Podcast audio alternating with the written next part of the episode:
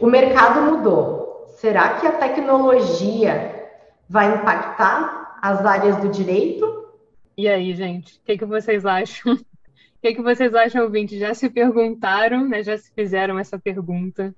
É, estou aqui com a minha convidada hoje, primeira participação dela no podcast. Seja muito bem-vinda, Bianca Maschio, né? Até falei com ela, precisar de um tutorial aí para pronunciar um sobrenome. Mas falou certinho, Gabi. Falei muito certinho. obrigada pelo convite. é um prazer estar aqui para falar de um tema então tão novo, né? Que é o direito digital. Direito digital, é. Eu, eu te agradeço. É um prazer recebê-la aqui, né? Seja bem-vinda ao podcast, né? Já te convido aí para repetirmos essa parceria muitas vezes. Obrigada, Estela, também, né? Que fez a ponte aí, minha convidada Com também, certeza, grande. Obrigada. Ampliando aí essa rede, o pessoal do Sul aqui, né? É participando em peso, então muito interessante essa oportunidade que eu tenho tido né, de fazer essas parcerias com vocês e de entender um pouquinho melhor, né? Como porque o direito é muito amplo, né? e Brasil afora aí, né? Então, é sem dúvida, e, e, um tema muito interessante, né? Sem dúvida que você é, trouxe também. Direito digital, acaba... um pouquinho, né? Pincelar aí várias, várias questões, né? E acaba sendo mais uma facilitação da tecnologia, né? Para nós profissionais do direito. Acaba gerando aí essas conexões entre profissionais. Por exemplo, eu nem conheço pessoalmente né, a Estela. Então, Exato, é verdade, é verdade. Criando, ela comentou comigo, é verdade. E a tecnologia é possível, estamos aqui. Com certeza, Gabi. Mais uma facilidade aí que, que foi trazida até nós, e nós, como profissionais do direito, temos que aproveitá-las né, para ampliar aí a nossa, o nosso network, a nossa comunicação. Exatamente, né? Então, é, fico muito feliz de recebê-la. É, e o direito digital está aqui, né, agora, porque senão não seria possível fazermos esse episódio, não seria possível ter, é, ter um podcast é, e falar de determinados assuntos, de determinados temas. Então, como eu falava, a gente trouxe vários pontos, né, Bianca? Acho que não é nada é, muito específico, a gente vai trazer vários pontos aqui interessantes para que o ouvinte comece a pensar um pouquinho nessa relação entre direito e tecnologia. Né? O direito digital, eu acho que é uma coisa muito ligada à outra, né? a vida é muito digital, acho que o, o, tom que a gente tem na vida, de modo geral, é completamente diferente hoje, né? Com certeza. Uh, na verdade, a pandemia, ela deu uma boa impulsionada aí nas questões digitais, né? Uh, a gente fala que avançou aí a tecnologia uns 20 ou 30 anos, porque em razão da pandemia as pessoas acabaram tendo que ficar em casa e o ser humano ele é muito adaptável, né? Então, começaram a achar formas então de trabalhar em home office, de se comunicar, e aí que começou então as reuniões por Zoom, né, mensagens através de WhatsApp, e a gente vê que mudou tão rápido e impactou tanto, né, a sociedade a ponto de não ter mais volta, porque acabou a pandemia, mas as compras elas continuam, ocorrendo de forma online, as reuniões, o pessoal aderiu e não quer mais voltar, a gente vê é, que o esse é quer ponto, voltar né? para as reuniões esse presenciais, é inclusive as audiências. Então, é. que acabaram sendo né, por vídeos, processos eletrônicos. Então, a gente vê que é uma transformação que não tem mais volta agora. Isso só vai mais para frente, não, não retroage né, para o Ah, presencial de novo. É, como você mesmo disse, eu acho que é interessante a gente parar para pensar, porque as pessoas não querem mesmo. Eu estava vendo até um vídeo é, esses dias, é, lá nos Estados Unidos, a luta que tá, né? Porque as empresas querem que as pessoas trabalhem presencialmente, as pessoas não querem mais. É, as, as escolas já tem muitas pessoas optando pelo homeschooling, por exemplo, e optando por é, fazer viagens com os filhos, né? Ter uma vida um pouco mais flexível. Acho que a pandemia trouxe, é, sem dúvida, é, esse tipo de de start, né, em em relação a, a isso, como você falou, não vai retroagir. Mas antes da gente, né, se aprofundar nisso, eu quero, né, não posso deixar de te apresentar aqui, né, claro, nessa primeira participação no, no podcast. A gente vai deixar, né, eu estava até falando com você, depois a gente deixa tudo certinho, né, na bio, lá no site, né, para quem quiser Com conhecer certeza. um pouquinho mais a Bianca, o trabalho dela. Mas ela é advogada especialista em direito digital, né? Então, claro, aí, né, pela FMP, atua em negócios digitais, inovação e tecnologia, então, claro, mais do que é, gabaritada para falar sobre o tema. É, então a gente vai deixar aí também umas recomendações bibliográficas, já que você falou, né, ao final do episódio. E no final vamos trocar uma ideia. Com certeza. Sobre alguns livros aí interessantes para quem quer né, se aprofundar e começar a entender sobre direito digital. A gente vê aí muitos estudantes, uh, pessoal que está se formando, que está despertando bastante o interesse, porque é um tema assim muito atual e, enfim, um ramo de atuação que só vem crescendo. Ainda temos poucos profissionais né, no Brasil especializados aí em direito digital, essa questão de tecnologia, porque é uma área relativamente nova. Então, já dá para dar um spoiler aí que é uma área nova, em constante crescimento e uma baita oportunidade para o pessoal que está se formando, que quiser saber mais a respeito. Inclusive, vou ao final me colocar à disposição para trocar ideias né, sobre o tema caso alguém aí esteja interessado em começar a atuar na área. Ah, é uma excelente oportunidade, né? Eu sempre digo aqui para os ouvintes, é o direito digital, como você disse, ele veio para ficar e é algo que está só começando. Né? A gente, hoje um dos tópicos né, que a gente vai falar um pouquinho é o TikTok, né? já trazendo um pequeno spoiler, né, em relação a, ao episódio, mas exatamente né, o que a, que a Bianca falou. Então, é, deixamos aqui o convite para que vocês participem também, né? Entrem em contato. É, eu acho que é sempre interessante trocar, né? Sempre enriquece muito. Mas vamos lá, né? Vocês que já, já trouxeram um panorama aqui inicial, né? Do, do, contexto em que se insere essa discussão, né? Direito e tecnologia. Isso não vai mudar, não vai voltar a ser o que era, não vai retroagir. Eu não tenho nem ideia né, de como as coisas vão estar daqui a 5, 10 anos. Já não consigo nem imaginar, confesso, porque se cinco anos atrás é, me contassem, por exemplo, do chat GPT, talvez eu falasse, ué, mas como assim, gente? É, é sério isso, né? E vai funcionar desse jeito e já está é avançado esse ponto? É, quer dizer, coisas difíceis de imaginar, é, que são realidade agora e mesmo vai acontecer no futuro, né? E eu acho que aqui, pegando, claro, o cerne é o, direito, né? A, a, realidade dos profissionais, você falou, por exemplo, das audiências, é, a comunicação né, com, com o cliente, mas eu acho que um tema que eu trago aqui bastante é essa relação entre direito e sociedade. E a partir do momento em que a gente está nessa sociedade, como você colocou, uma sociedade tecnológica, uma sociedade que não vai voltar a ser o que era, né? É, o direito ele precisa se adaptar, né? Então a sociedade vai demandar isso. Eu acho que é acima de tudo, né? Não só porque faz parte da sociedade, mas porque a própria sociedade demanda, o cliente demanda, o colega advogado demanda a vida de modo geral. Né? Então, a gente não pode ficar estacionado no tempo. E eu acho que para o direito, a gente até falava um pouquinho disso na nossa primeira reunião, né, antes de fazer é, o roteiro para o episódio, o direito ele é muito formal, né? O direito ele tem... É... O direito ele, ele passa um, um, aspecto até de burocracia, né? Acho que para a pessoa que não, não, não trabalha com isso, que não entende, né? Os ritos, é, e eu acho que é algo que a gente precisa entender, né, pensar à luz dessa da dinâmica social, né? Então acho que isso é um desafio e de repente haveria até uma quebra, né, de, de um paradigma. E o que, que você acha em relação a isso? Então, Gabi, eu levanto muito a bandeira, né, que os profissionais do direito eles precisam, né, ser multidisciplinares hoje em dia a gente vê que todas as áreas, o mercado mudou, a sociedade mudou com a tecnologia. Então a gente vê uh, todos os outros profissionais e as outras áreas se adaptando, por exemplo, teleconsulta, enfim, uh, todas as Sim, empresas, todas as outras áreas, elas se adaptaram com muita facilidade. E a gente vê uma resistência maior aí no pessoal do direito, justamente por ter aí esse histórico mais formal. Mas eu acredito que nós, como profissionais do direito, temos que fomentar né, essa virada de chave. Por quê?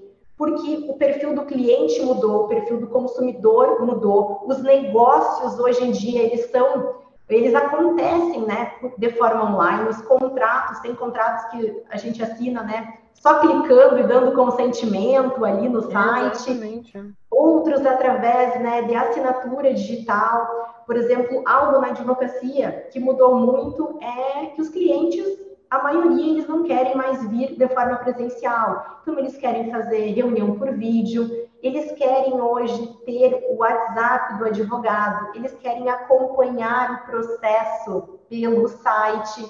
Então é algo assim que a gente seria incapaz de imaginar isso alguns anos atrás. E o que acontece? O profissional ele precisa acompanhar essa mudança, porque se o perfil do cliente mudou, o perfil do advogado também precisa mudar. A gente precisa facilitar essa comunicação, né?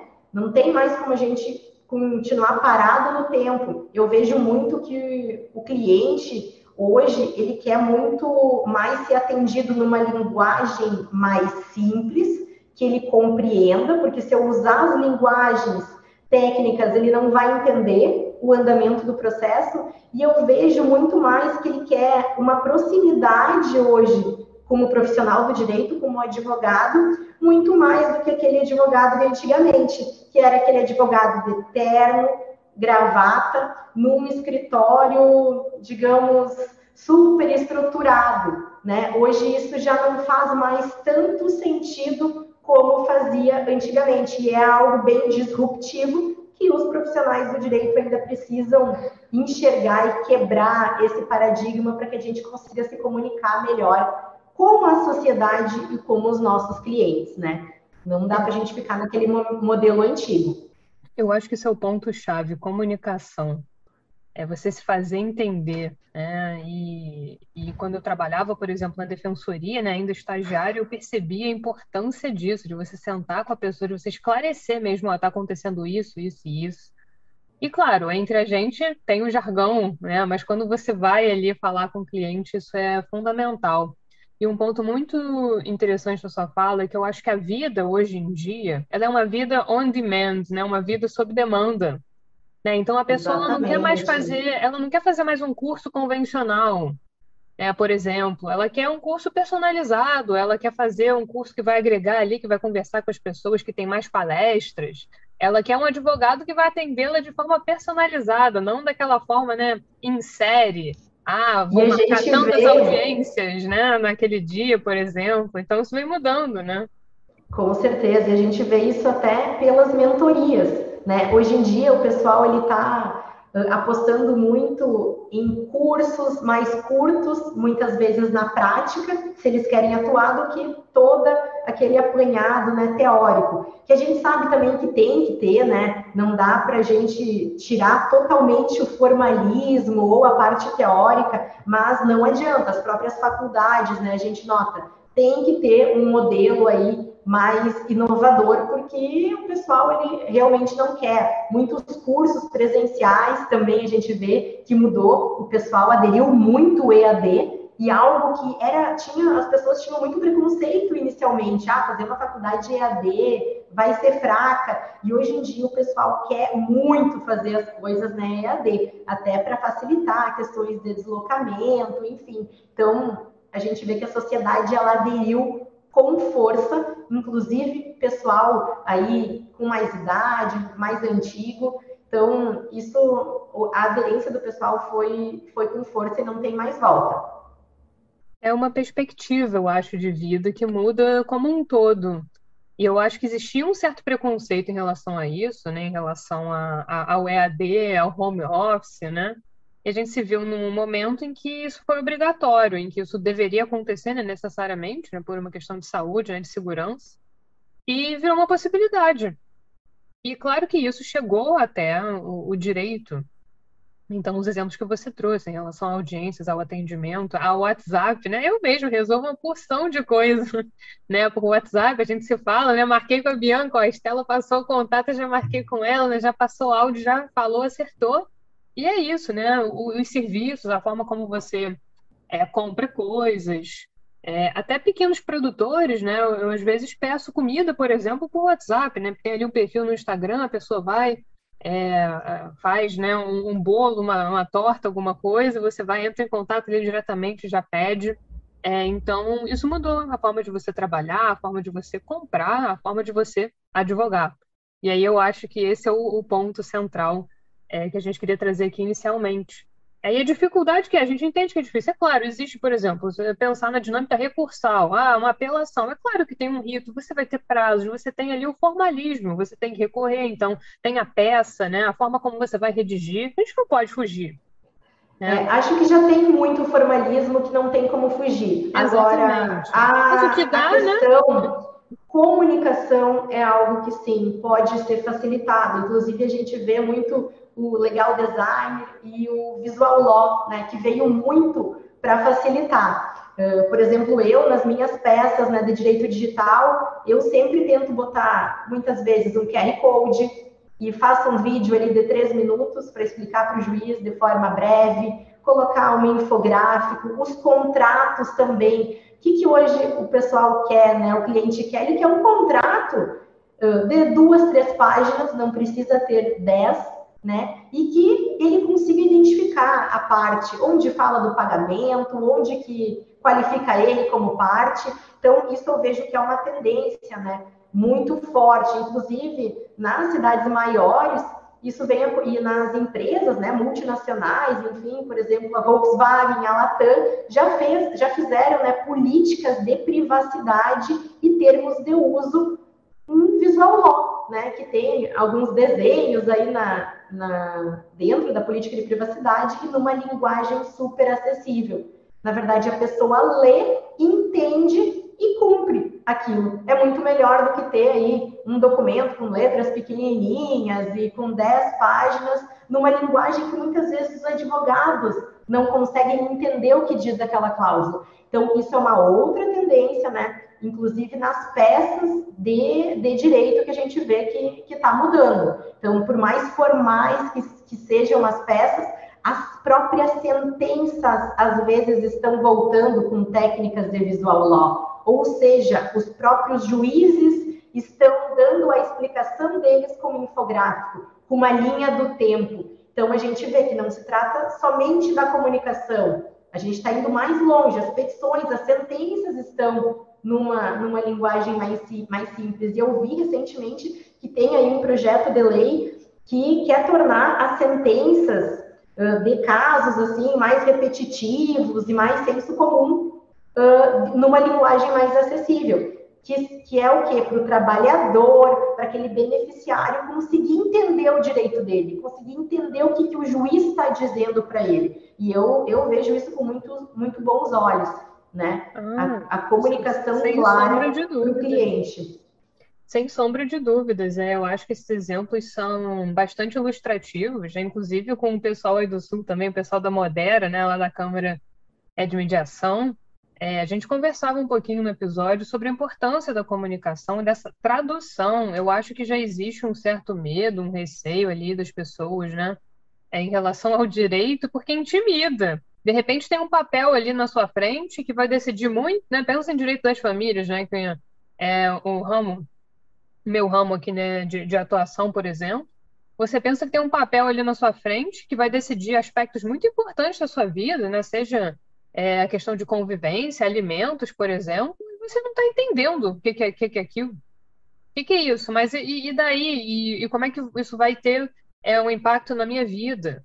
É, então, esse tipo de preocupação, eu acho que é fundamental, é, porque a gente não vai conseguir atuar, a gente não vai conseguir ter essa aproximação com o cliente, a gente não vai conseguir oferecer um serviço, é, um serviço da, da sociedade moderna, e, e, convenhamos, né, que é uma sociedade talvez ansiosa, um pouco imediatista, é, sempre tentando otimizar o tempo, né, para fazer as coisas, é, não quer de repente, não pode, não consegue é, ficar ali presa numa cláusula minúscula ali de 10 letrinhas né, pequenas que não dá para entender. Então tem que ser realmente uma coisa que, ó, bater um QR Code hoje em dia. Você faz pagamento, né? O Pix, né, por exemplo, né, uma inovação aí que a gente pode citar, você tá ali, você vai com um QR Code, ah, beleza, resolveu, né?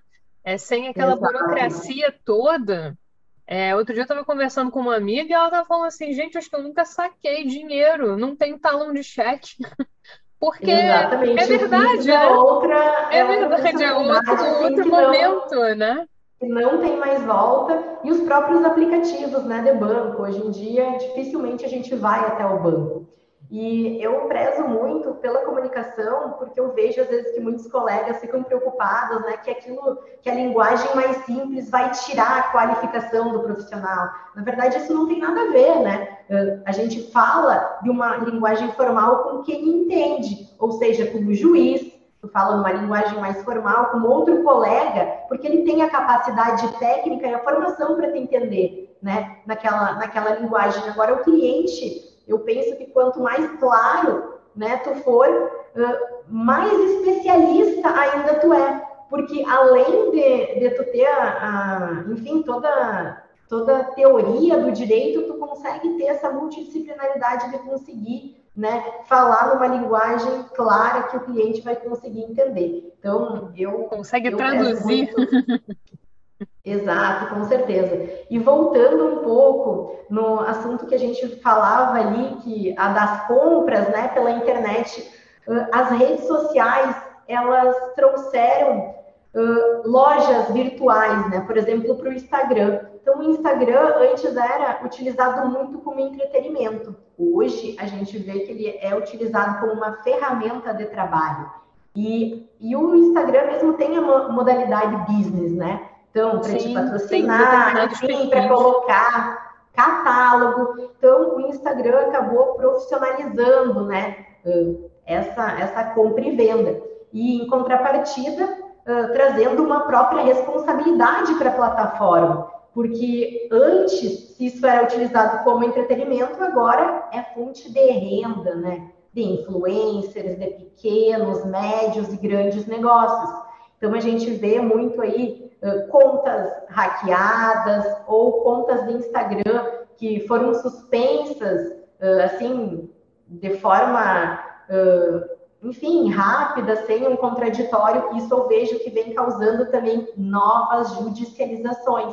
Quando que a gente imaginou que um processo, né, iria tratar aí de uma rede social bloqueada? E isso dentro do direito digital a gente tem teve aí alguns meses atrás uma enxurrada de processos de contas, né, no, na rede social Instagram comerciais, ou seja, a empresa que fica sete ou dez dias com uma conta bloqueada, sem qualquer aviso prévio, caiu a conta do nada, ela deixa de faturar dez dias. Então a gente vê que o Instagram ele deixa muito essa questão de entretenimento e passa a né, avisar os negócios e, e, ocorrendo algo, uma falha na prestação de serviços, né, como essa acaba judicializando. Então, né, acaba tendo processos envolvendo hoje rede social e Instagram, inclusive com indenizatórias, né, uh, perdas e danos por esse período que a conta ficou inativa. Então, a gente vê que o próprio direito mudou e os processos, os temas dos processos antes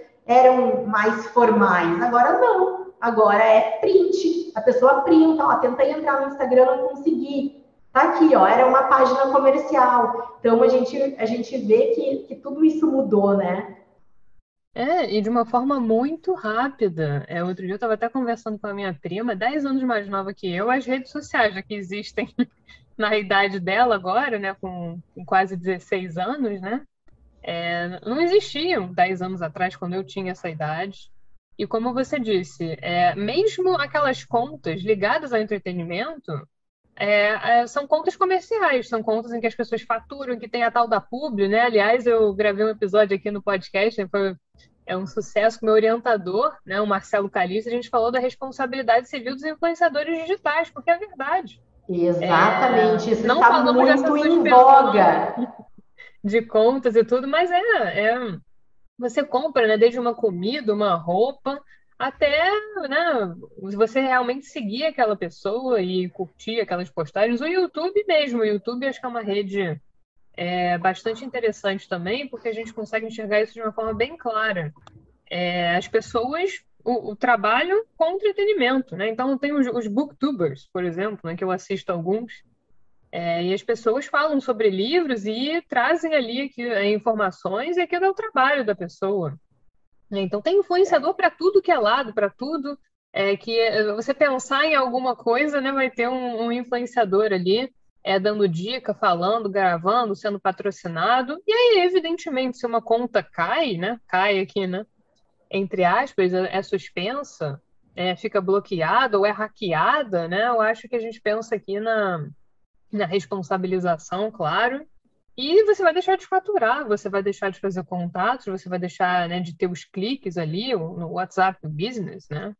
E o próprio Instagram, como você falou, são categorias é, distintas. Inclusive, justo agora, né, o perfil é, do podcast é um perfil né, para o podcast. Empresas fazem é, contas para vender, né? A Bazar, eu tenho uma amiga que ela tem um bazar né, virtual e tudo. E você compra e aí ela entrega as peças, quer dizer, isso é uma possibilidade hoje em dia é, e muito mais comum é do que se imagina.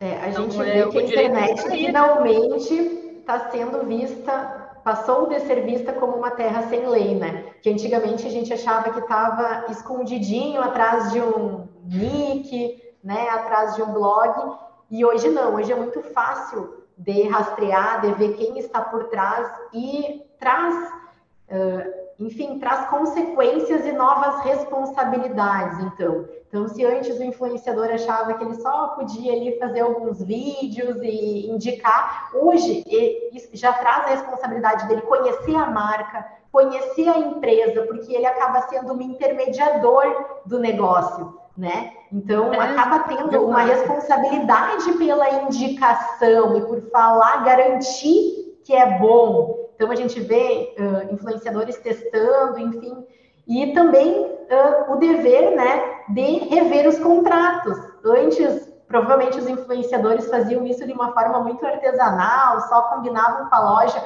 Hoje já é importante o que? Ver, ter uma assessoria jurídica, esses influenciadores, para rever os contratos, para prever né, esses casos que pode ocorrer aí uma reclamação do consumidor e ele acaba ficando aí como um, um intermediador do negócio. Então, é algo sério, né? É um trabalho sério que, que, que não é bobagem e acaba tendo consequências jurídicas. E a gente vê também, Gabi, que o próprio o nosso próprio código de ética ele está muito atrasado né, nessas, nessas questões aí de tecnologia. Porque antes o advogado ele não podia uh, fazer publicidade, é lógico que tem que ter um cuidado aí para não comercializar, né? Uh, e cuidar de própria divulgação da profissão. Mas, por exemplo, redes sociais, TikTok, isso é algo que o próprio cliente, a própria sociedade, ela quer também procurar um profissional do direito nas redes sociais. Traz segurança ver que o advogado está ali, que ele está, que ele tem autoridade naquele assunto, que ele fala sobre aquele assunto, que ele coloca o rosto dele aí para ser encontrado e discute sobre temas. Então, eu penso também que isso é, é, algo também que precisa ser revisto né, pelas OABs, porque acaba ficando totalmente atrasado. Falar hoje que um advogado, um profissional do direito não pode falar sobre nada nas redes sociais é um retrocesso, né? Com certeza, todos os profissionais de todas as áreas estão nas redes sociais.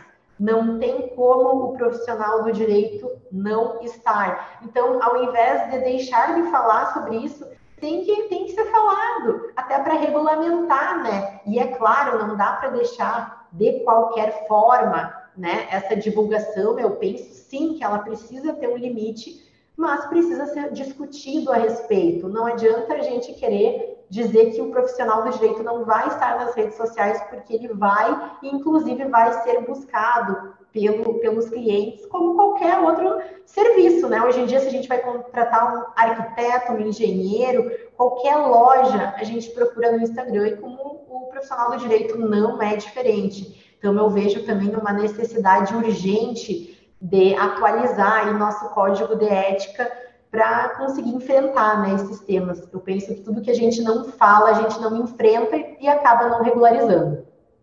É, eu acho. É muito doido isso, né? Porque se você não está na rede, parece que nem existe, né?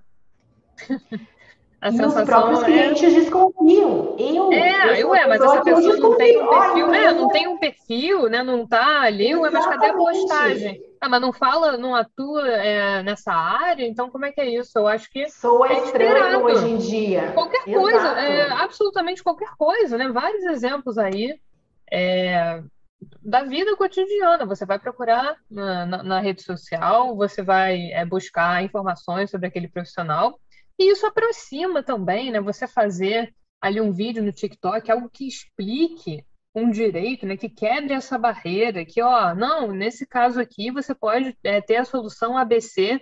Isso é interessante, né, para a pessoa é, conseguir enxergar mesmo é, aquilo que ela necessita, os caminhos, né? Então. E não é... diminui a qualificação do profissional, né? Outra, outra questão é, que é com muito bons olhos é a humanização. O que, que, que acontecia antes? O cliente via né, o profissional do direito sempre de terno e gravata, e agora nas redes sociais acaba vendo muitas vezes o profissional na praia, com a família, então acaba tendo essa humanização. E eu penso que a sociedade gosta muito dessa humanização. Então ela gosta de saber o que, que o advogado ele está fazendo nas horas livres, como os bastidores mesmo, porque na verdade não é só audiência, né? O, o, é muito dinâmico o trabalho do advogado. E eu acho legal, acho que aproxima o advogado também trazer isso nas redes sociais. Uh, todo, todo bastidor né, da reunião com o cliente, claro, tem que ter todo o cuidado de, de não expor, não ter nomes, enfim, mas é legal trazer o planejamento mensal, alguma reunião, Uh, mostrar né, que o advogado ele não é o advogado 100% também do tempo, ele também tem férias.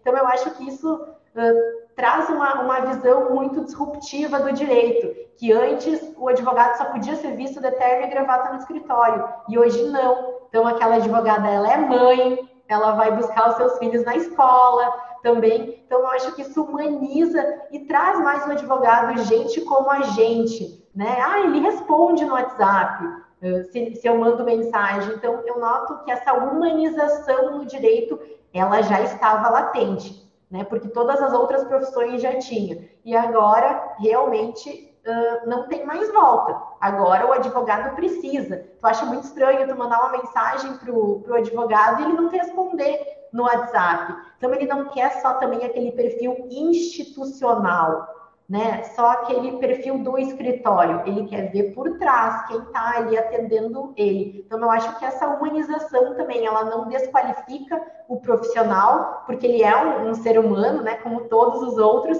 e justamente aproxima, aproxima as partes, né? É um exercício, eu acho, da nossa profissão.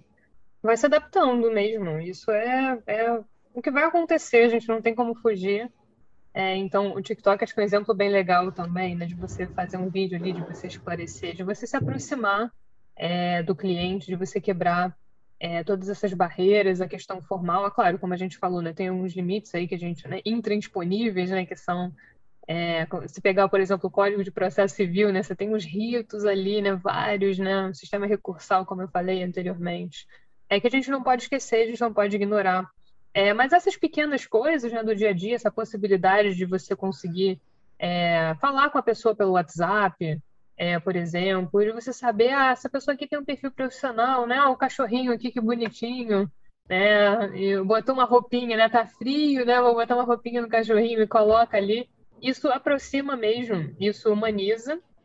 E isso é, gera uma confiança. Eu acho que também é, essa quebra é, que a gente falava um pouquinho né, anteriormente em relação à, à, própria língua portuguesa, né, usada, né, o jargão, é, passa também por uma quebra da própria relação em si, né, dessa aproximação é, que deve existir ali entre as pessoas. E como eu falei, eu os serviços vejo... estão personalizados, né? Você quer conhecer exato, o seu advogado, exato. você quer saber quem é aquele profissional, você quer ter uma reunião particular, você quer, né, ter esse acesso, eu acho que é, a pessoa, né? Eu acho que seria é, uma maneira, né, de, de explicar isso. E eu vejo que a tecnologia trouxe novas oportunidades para o profissional do direito, principalmente para aquele novo profissional, para aquela pessoa que recém se forma porque ele tem a oportunidade hoje de ser mais visto, né? Independente da, do lugar que ele esteja, ele pode ser visto a nível nacional, ele pode atuar com uma liberdade geográfica que não precisa mais ser somente na cidade dele e coloca ele a competir com escritórios tradicionais, com grandes escritórios. Por quê? Porque ele pode ser especialista né? Através das redes sociais, ele pode gerar a autoridade dele ali, ser mais visto. E eu acho que traz mais equidade, porque não pode né, a gente se formar em direito e somente ter que trabalhar naquele escritório familiar, eh, tradicional, grande, para ser visto. Então, a gente vê hoje muitos advogados recém-formados, né, com meses de atuação, se destacando já pelo que ele é, justamente por produzir conteúdo, por pesquisar, por se lançar na internet, por ter essa coragem, né, de empreender. E a gente vê muitas vezes muitos clientes optando então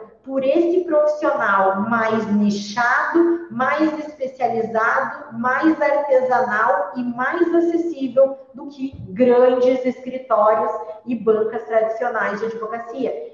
E é legal também a gente trazer, Gabi, as oportunidades né, que também essa tecnologia trouxe principalmente para profissionais recém-formados, profissionais que estão saindo da faculdade. Acho que a tecnologia ela oportunizou então o profissional a falar sobre a sua área de conhecimento, a ser visto independente então, né, do lugar que ele está, ele pode, ele tem liberdade geográfica então de atender a nível nacional, que é algo que não tínhamos antes. Antes nós ficávamos muito, muito engessados então na cidade que a gente atuava.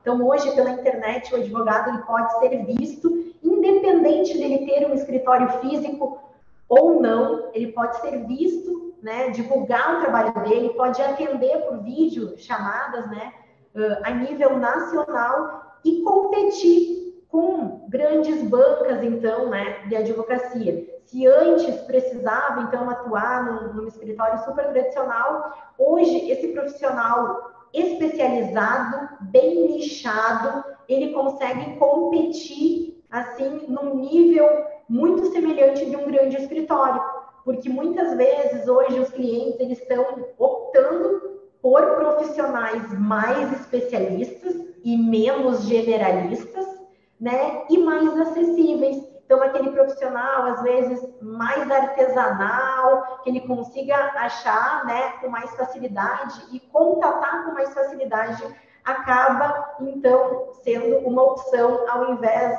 de um, de um grande escritório, enfim, que ele vai falar com, com uma equipe, cada vez com alguém diferente. Então, eu acho que trouxe uma boa isonomia aí entre os profissionais do direito, que antigamente se precisava de muito para atuar no ramo jurídico. Eu acho que hoje esses profissionais aí estão podendo se qualificar e divulgar o seu trabalho com uma facilidade maior, né? É, inclusive o podcast, né? Essa parceria que estamos fazendo aí com, com o pessoal do Sul, né? Só é possível por causa da tecnologia. E a gente já consegue, né, conversar um pouquinho com os ouvintes também, fazer esses contatos por causa disso. E é bem legal mesmo, porque é justo. Né? Se você tem algo legal a dizer, se você quer ali gravar o seu conteúdo, um jovem advogado, alguém que esteja começando, é, você que queira trabalhar e que seja um advogado mais acessível, né? Que seja muito especializado naquilo ali. Eu acho que as pessoas estão querendo direto ao ponto mesmo. É, então Com tem certeza, aquela questão, ela quer um advogado, é, objetividade é tudo.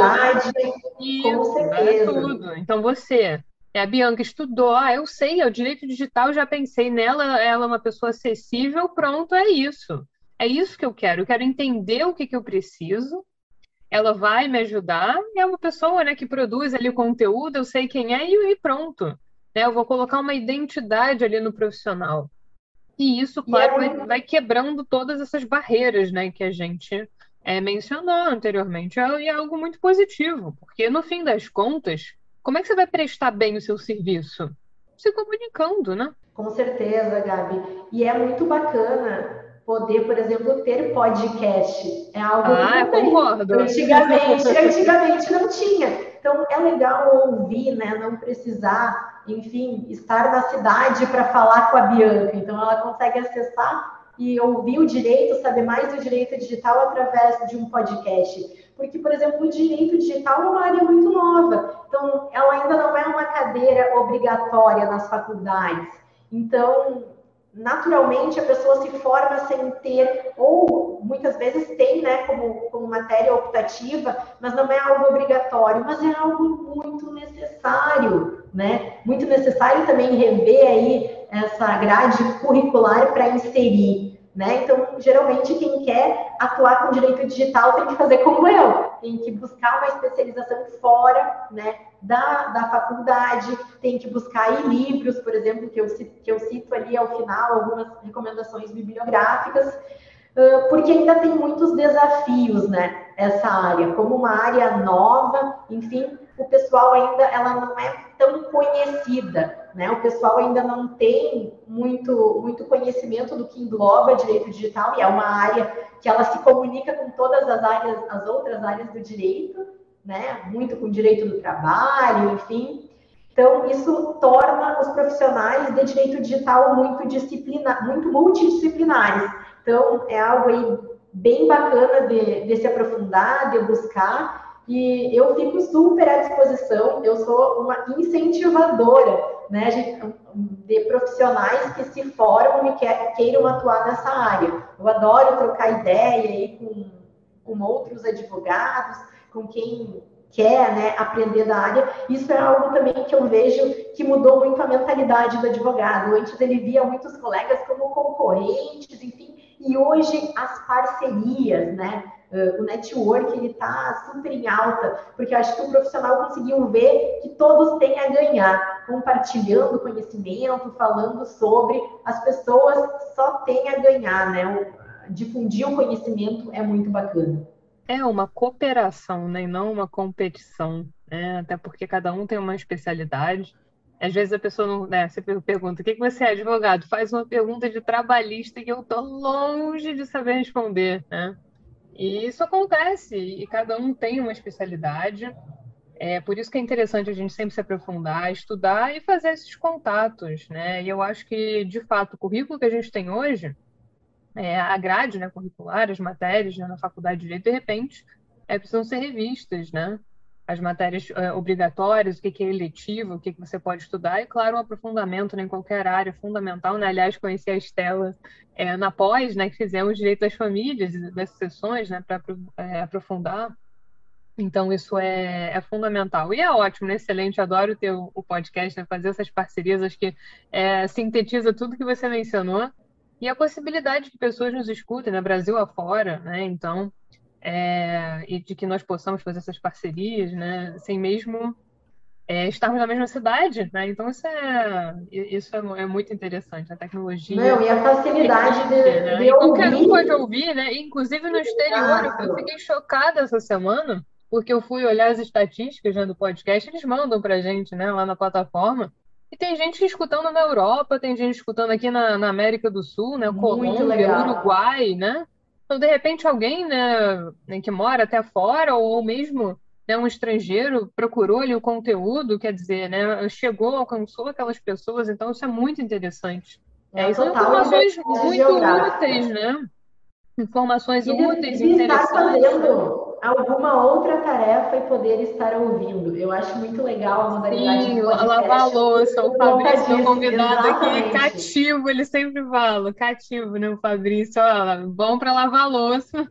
Fizemos aqui um programa para vocês lavarem a louça enquanto escutam. É verdade. É um conhecimento acessível, né? Eu acho que tudo que a gente trouxe hoje é, ilustra muito bem o, o, podcast, né? O objetivo aqui do podcast é fazer parcerias, trazer temas interessantes para vocês, informações. Acho que informação é tudo hoje em dia, né? E de uma forma leve, de uma forma sem jargão, né? Que a gente consiga aí traduzir para vocês é, da melhor forma possível. Mas venho com prazer recebê-lo aqui, né? Eu falei para você, né? Reitero aqui, é, para a gente fazer um quadro aí de jeito digital, né? Os ouvintes também, né? Deixem aí é, suas ideias em relação a isso. A gente tem muitas ideias, muito, muito o que falar, né? Não saberia nem por é, onde começar. Muito desdobramento aí no, no direito digital para a gente conversar. Muitos, é e fora o que ainda vai acontecer. Com certeza. É. E eu estou muito aberta aí à, à, parceria, tanto com o podcast como com outros profissionais. Eu sempre falo, a gente só soma conhecimento ou quem quer né, aprender, saber mais sobre direito digital. Às vezes eu recebo muitas muitas perguntas, né? Até via Instagram, como tu começou a estudar direito digital, encontra pouca coisa. Então é legal também tu dividir com as pessoas e atalhar o caminho. Quando vê a gente, a gente que vai sendo pioneira dos assuntos, a gente acaba indo por um caminho mais difícil, né? A gente diz, primeiro era tudo mato no direito digital. Vai desbravando. E acaba, exato, desbravando e trazendo a oportunidade, um direcionamento né, mais fácil para quem esteja, então, conhecendo agora e buscando estudar sobre direito digital. Né? E eu acho que é dever de quem está aí mais tempo em alguma área auxiliar aí quem está começando, porque é a continuidade da, daquele assunto, é a continuidade daquele negócio, né? Nosso, nosso dever social. É, sem dúvida, acho que sintetizamos muito bem aí o, o, o tema de hoje. É, e a Bianca com certeza vai voltar aqui, né, para trazer mais eu tempo, super agradeço, falar de redes sociais. da gente fragmentar em alguns temas e voltarmos a conversar. Com certeza, né? Já, já está mais do que marcado. É, então, deixar aí, né, claro, o perfil dela, né? Vou colocar lá no site, né, tudo certinho, né, para vocês acompanharem, o arroba dela também, né? O pessoal que segue aqui já sabe, né, como é que é. É, mas vamos deixar umas recomendações aqui, né? Umas recomendações bibliográficas. A gente sempre deixa né, para o pessoal é, que quiser se aprofundar, como a Bianca falou, muito importante. Se você se interessa pelo tema, recém-informado, é, queira é, atuar com isso, é interessante né, se aprofundar, é, procurar um curso. Né? Eu acho que a gente está sempre buscando um contínuo aperfeiçoamento. Né? Então, né, nós vamos deixar aqui as recomendações. A primeira, né, Direito Digital, o livro Direito Digital, da Patrícia Pinheiro. É a sétima edição, né, de 2021. A gente vai deixar aí. Vou procurar até uma foto, né? De repente fica legal, né? Colocar uma foto para o pessoal. Sim, né? acho bem legal. Eu, é, eu sou muito adepta às ilustrações. É. Mas eu trouxe três indicações. Uma é da Patrícia Peck Pinheiro, que é sobre direito digital. É um livro assim muito completo nessa área. A Patrícia Peck também é uma pioneira e é um escritório 100% de direito digital e cibersegurança que ela tem sou super admiradora do trabalho dela. Uh, busquei trazer também um guia, um guia prático de implementação da LGPD, que é algo assim que o pessoal tem muita dificuldade quando se fala em lei geral de proteção de dados, só se vê teoria, não se sabe como fazer para adequar então uma empresa à lei geral de proteção de dados e é algo super atual e que está demandando bastante. Acho até que dá para a gente mandar uma, buscar fazer um, um, outro episódio aí só sobre LGPD, porque é algo ah, bem complexo, que certeza. todas as empresas estão tendo que fazer. A adequação é uma mudança de, de cultura muito grande dentro das organizações, e eu faço isso na prática, então fico impactada às vezes com os processos, né, dentro das empresas, tenho vários feedbacks aí para falar nesse sentido, mas esse é um livro que ele mostra muito a prática né, de um projeto de LGPD, que é do Daniel Donda. E por último, é algo bem pessoal que eu estou lendo no momento, estou quase terminando, que é do Raul Lopes Dourado, que é Advocacia Startup, que ele, ele nos mostra né, como montar um escritório de advocacia 100% digital e num modelo e com umas prerrogativas de como se fosse uma startup. Então, ele mostra que tu pode sair da faculdade, ter um total de zero investimento e investir num escritório de advocacia que não precisa estar, né, num escritório super tradicional, com a estrutura super grande hoje em dia para te conseguir deslanchar no direito. E eu acho muito legal uh, esse livro justamente por isso, para encorajar né, a novos profissionais a empreenderem na área do direito, porque a gente vê muita gente empreendendo em tudo que é área, mas no direito a gente não vê isso. Porque ainda vem aquele paradigma de que tu não consegue empreender no direito. Você tem que ou ter um familiar que já advogava e já tinha um nome antes, ou ir para um grande escritório. E não, isso é outra mudança de paradigma né, que a gente tem hoje em dia. Que dá sim para a gente começar do zero, dá para começar sem, com menos investimento, porque a área do direito está se igualando e entrando numa isonomia como, como as outras. Então tem muita coisa nova aí. Eu super indico esse livro para quem quer começar a empreender na advocacia. Olha, muito interessante esse aqui, especialmente, né, da, dessa questão das startups, né? Então fica aí mais do que recomendado. A gente vai deixar é, tudo direitinho, né? Como eu falei, acho que foto é legal, a gente coloca lá no perfil. É, e para quem quiser, né, fica aí a dica, né? As dicas, né, melhor dizendo, é, da Bianca sobre o tema. Mas é isso, ouvinte, né? Entre em contato, né, com a Bianca, né? Manda é, pergunta, né? A gente vai pensar de repente numa pergunta, né? Pode, podemos fazer uma enquete, podemos colocar lá, lá no, Com certeza. no Spotify também.